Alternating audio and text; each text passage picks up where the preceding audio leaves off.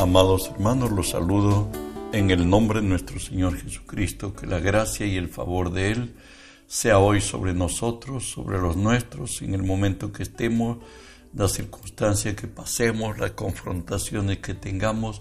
Recuerde que si Dios es por nosotros, nada ni nadie podrá contra nosotros. Hoy estudiamos la palabra de nuestro Dios en Mateo 15, 13, que nos dice así, pero respondiendo él, dijo, Toda planta que no plantó mi Padre Celestial será desarraigada. Precisamente estamos estudiando la serie que he titulado Lo que no plantó Dios. Hoy en específico estudiaremos la codicia.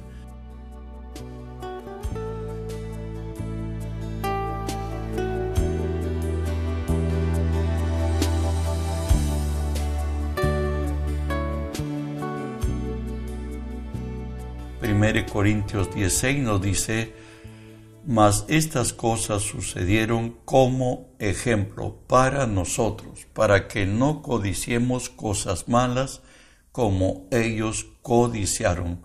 ¿Sabes? Codicia es la ambición desmedida y exaltada de poseer algo que no nos pertenece. Hoy veremos a Absalón el hijo de David, que era el preferido. Sin embargo, eh, hubo un incidente en la, en la casa de, el palacio diría yo, donde Amón, uno de los hijos de, de David, se había prendado de Tamar, que era hermana de Absalón, y de pronto no solamente la poseyó, sino que la aborreció a Tamar. Y de pronto se encuentran pues en una situación especial donde eh, al final pues Absalón toma su propia determinación de encubrirle el asunto a su padre, de no contarle lo acontecido, Amón eh, contra Tamar, la hermana de Absalón, y de pronto él se hace justicia por sí mismo. Y él, en 2 Samuel 14, verso 21, dice así, entonces el rey dijo a Joab, he aquí que ya hago esto, ve y haz volver al joven Absalón cuando esto habían pasado durante tres años tras él haber quitado la vida a su hermano Amón y de pronto tuvo que huir y fue a Gesur en Siria y hoy el, el amor de padre se había disipado y el dolor de la pérdida de Amón y ahora hacía volver a Absalón. Y segunda de Samuel 14:33 nos dice, vino pues Joab al rey y se lo hizo saber. Entonces llamó a Absalón, el cual vino al rey y se inclinó su rostro delante del rey y el rey lo besó. Recordemos que cuando él vuelve de Jesús, Absalón no es recibido por su padre porque por cierto, había un dolor por la pérdida de Amón, su hijo también, y de pronto, como estaba determinado por su codicia y ambición de poder, él quema, hace quemar el prender fuego sobre el campo de cebada de, Joab, el general del ejército de Israel, y hoy pues el hombre le dice, el general, ¿por qué has hecho esto? Le dice, mira, tú me has, eh, vuelto de, de Gesur y hasta ahora no veo a mi padre. Entonces ya, como había mucha cercanía entre el general y el rey, pues ahora ya está ya en armonía con su padre. Continuamos los pasos que está dando Absalón hasta que derrocar a su padre en el reino de Israel. Y nos dice así, según Samuel 15, aconteció Después de esto, por cierto, que a su padre lo recibe, Absalón se hizo de carros y caballos, y cincuenta hombres que corriesen delante de él, y se levantaba Absalón de mañana, y se ponía a un lado del camino junto a la puerta, y a cualquiera que tenía pleito y venía a juicio, Absalón le llamaba y le decía, ¿De qué ciudad eres? Y él le respondía, Tu siervo es de una de las tribus de Israel. Continuamos este pasaje. Entonces Absalón le decía, Mira, tus palabras son buenas y justas, mas no tienes quien te oiga de parte del rey. Y decía Absalón, ¿quién me diera por juez en la tierra? Para que viniesen a mí todos los que tienen pleito o negocios, que yo les haría justicia.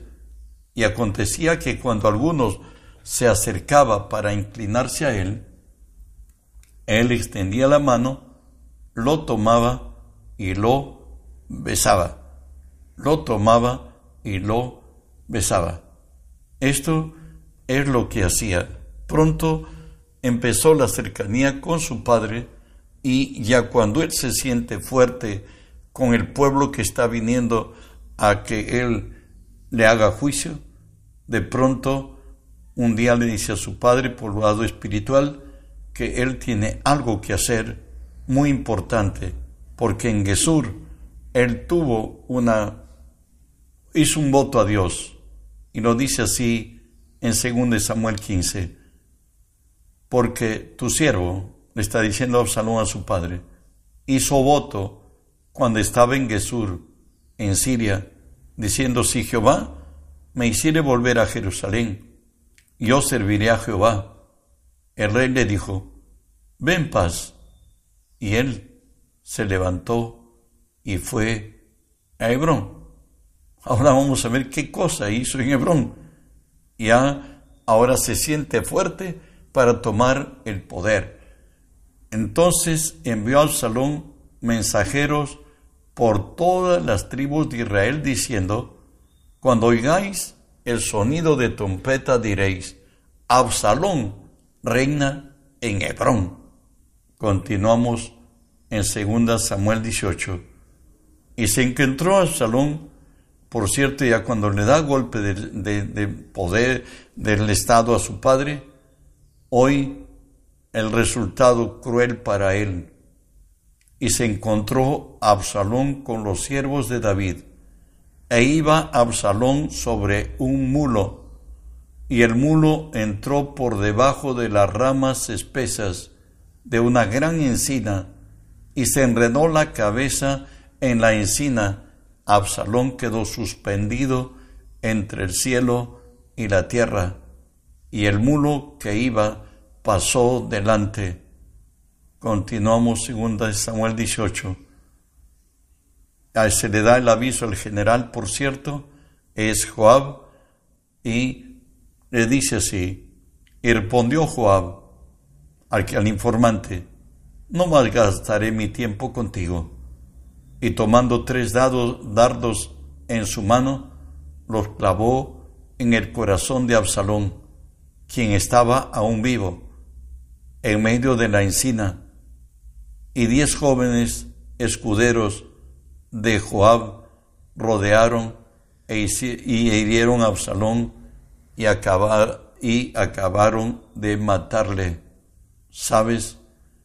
La codicia tiene precio tarde o temprano se revertirá contra quien lo hace. Para Absalón fue la muerte.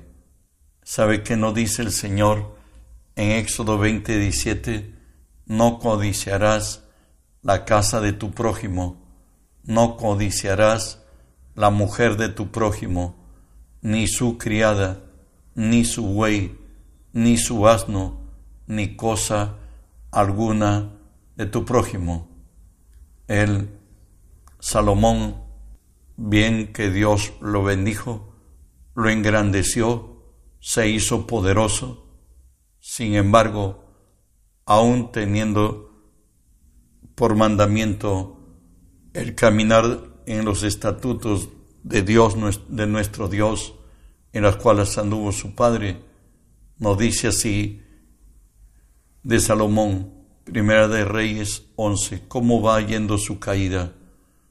Pero el rey Salomón, además de la hija de Faraón, amó, amó, además de la hija de Faraón, a muchas mujeres extranjeras, a las de Moab, a las de Amón, a las de Edom, a las de Sidón, a las Eteas, gentes de los cuales Jehová había dicho a los hijos de Israel, no os llegaréis a ellas, ni ellas se llegarán a vosotros, porque ciertamente harán inclinar vuestros corazones tras sus dioses. A estas pues se juntó Salomón con amor. Los resultados lo tenemos en Primera de Reyes 14 del 4 al 8. Cuando Salomón era viejo, sus mujeres inclinaron su corazón tras dioses ajenos, y su corazón no era perfecto con Jehová su Dios, como el corazón de su padre David, porque Salomón siguió, siguió a Astoret, diosa de los Sidonios, a Milcón, ídolo abominable de los amonitas, e hizo Salomón lo malo ante los ojos de Jehová, y no siguió cumplidamente como David su padre. Entonces edificó Salomón un lugar alto a Quemos, ídolo abominable de Moab, en el monte que está enfrente de Jerusalén, y a Moloch, ídolo abominable de los hijos de Amón. Así hizo para todas sus mujeres extranjeras, las cuales quemaban incienso y ofrecían sacrificio a sus dioses. La resultante lo tenemos en Primera de Reyes 11, 11 y 12. Y dijo Jehová a Salomón, por cuanto ha habido esto en ti, y no has guardado mi pacto y mis estatutos que te mandé, romperé de ti el reino y lo entregaré a tu siervo. Sin embargo, no lo haré en los días de en, en tus días, por amor a David tu padre, lo romperé en la mano de tu hija de tu hijo. ¿Sabes cuál es codicia? Es la ambición desmedida y exaltada de poseer algo que no nos pertenece. Volvemos a leer Éxodo 20, 17, dice, no codiciarás la casa de tu prójimo, no codiciarás la mujer de tu prójimo, ni su criada, ni su buey, ni su ano, ni cosa alguna de tu prójimo. Sabes, Dios nos ha exhortado que no nos unamos en alianza con los paganos. Deuteronomio 7, 2 al 4 dice, Jehová tu Dios, cuando Jehová tu Dios se haya entregado delante de ti y los hayas derrotado, los destruirás del todo. No harás con ellas alianza, ni tendrás de ellas misericordia, no emparentarás con e, no te emparentarás con ellas, no darás tu hijo a su hijo, ni tomarás a su hijo para tu hijo, no a su hija para tu hijo, porque desviará a tu hijo en pos de mí, y servirán a dioses ajenos, y el furor de Jehová se encenderá sobre vosotros y te destruirá pronto. En número 14 nos dice, y la gente extranjera que se mezcló con ellos tuvo un vivo deseo, y los hijos de Israel también volvieron a llorar y dijeron, ¿quién nos diera de comer carne? Nos acordamos del pescado que comíamos en Egipto de balde, de los pepinos, de los melones, los puerros, las cebollas, los ajos. Ahora nuestra alma se seca pues nada sino este maná ven nuestros ojos. Sabes, Israel anheló lo que dejaron en Egipto. Sus pies iban a Canaán, pero sus corazones se volvían a Egipto. La palabra nos dice, el hombre de doble ánimo es inconstante en todos sus caminos. Hoy, por sus por estar en su codicia, que caminó siempre Israel en el desierto. Ezequiel 20, 21 al 25 nos dice así, mas los hijos se rebelaron contra mí, no anduvieron en mis estatutos, ni guardaron mis decretos para ponerlos por obra, por los cuales el hombre que los cumpliese vivirá, profanaron mis días de reposo. Dije entonces que demandaría, derramaría mi ira sobre ellos, para cumplir mi enojo en ellos en el desierto, mas retraje mi mando por causa de mi nombre, para que no se infamase a la vista de las naciones ante cuyos ojos los había sacado. También les asé yo mi mano en el desierto jurando que los esparciría entre las naciones, que los dispersaría por las tierras, porque no pusieron por obra mis decretos, sino que desecharon mis estatutos y profanaron mis días de reposo, y tras ídolos de sus padres se les fueron los ojos. Por eso yo también les di estatutos que no eran buenos y decretos por los cuales no podían vivir. Recuerde que la ley es para los transgresores, no para los fieles. Israel recibió de parte de Dios lo que él mismo dice. Por eso yo también les di estatutos que no eran buenos y decretos por los cuales no podían vivir. ¿Qué quiere Dios que nosotros entendamos?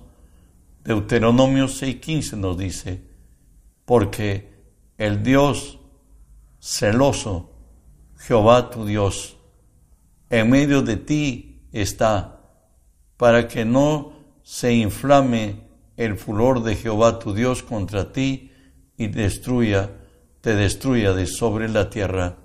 Santiago en el Nuevo Testamento nos dice acerca de Dios para con su pueblo, o pensáis que la Escritura dice en vano, o pensáis que la Escritura dice en vano, el Espíritu que Él ha hecho morar en vosotros os anhela celosamente. Dios nos, ha puesto de su espíritu y su espíritu nos anhela celosamente. ¿Sabe qué? Él no comparte su gloria con nadie. Dios tomó en su gracia tomarnos por pueblo y por tanto tenemos que entender que a Él le pertenecemos. Y esa es la razón de que aquellos 40 años que vivieron el desierto, está escrito en Deuteronomio 8.3, te afligió y te hizo tener hambre, te sustentó con maná, comida que no conocías tú ni tus padres la habían conocido, para hacerte saber que no solo de pan vivirá el hombre, mas de todo lo que sale de la boca de Jehová vivirá el hombre. La enseñanza en el desierto es aplicable a nosotros. Nos dice así Gálatas 5:24 a los que caminamos con Dios, porque los que son de Cristo han crucificado la carne con sus pasiones y deseos. Recuerda que hay una lucha entre la carne y el Espíritu. E estos se oponen entre sí para que no hagamos lo que quisiéramos. Pablo, y ha enseñado en esta gracia, nos diría en Filipenses 4, 2 y 13, en todo y por todo estoy enseñando así para estar saciado como para tener hambre, así para tener abundancia como para padecer necesidad. Todo lo puedo en Cristo que me fortalece. Romanos 8, 36 al 39 habla la actitud de aquel que realmente ha doblado su corazón para el Señor y le dice así, por tu causa de ti somos muertos todo el tiempo, somos contados como ovejas de matadero. Ante todas estas cosas somos más que vencedores por medio de aquel que nos amó, por lo cual estoy seguro de que ni la muerte, ni la vida, ni ángeles, ni principados, ni potestades, ni lo presente, ni lo porvenir, ni lo alto, ni lo profundo, ni ninguna cosa creada nos podrá separar del amor de Dios que es en Cristo Jesús, nuestro Dios. Hermano, espero que Dios haya hablado a tu conciencia, y a la mía, por cierto, también. La palabra nos termina diciendo, si vivimos por el Espíritu, andemos también por el Espíritu. No olvidemos que tenemos que reenviar el mensaje, que la gracia de Dios alcance a muchos. Bendiciones.